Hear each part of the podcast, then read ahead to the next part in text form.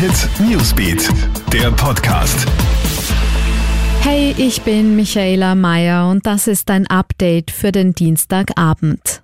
Wir sind auf Kurs. Mit dieser positiven Nachricht dankt heute Bundeskanzler Sebastian Kurz der Bevölkerung für die Disziplin und die Einhaltung der Maßnahmen in der Corona-Krise. Deshalb könne man auch mit heute die Schritte in Richtung neue Normalität setzen und viele Handelsgeschäfte nach der vierwöchigen Sperre wieder öffnen. Weitere Lockerungen der Corona-Regeln werden noch diese Woche verkündet, so etwa morgen für den Sportbereich. Der Appell der Bundesregierung lautet trotz dieser erfreulichen Nachrichten weiter konsequent bleiben, weiterhin Abstand halten und Schutzmasken tragen.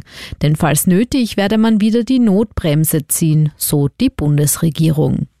Der Internationale Währungsfonds IWF warnt wegen der Coronavirus-Pandemie vor einer weltweit dramatischen Rezession.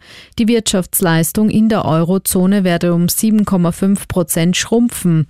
Die Corona-Krise sei wie keine andere bisher. Die wirtschaftliche Lage sei noch schlimmer als in der Finanzkrise 2008-2009. Für das nächste Jahr erwartet der IWF eine kräftige Erholung, räumt aber ein, dass diese Schätzung in erster Linie von der Dauer der Corona-Pandemie abhängt.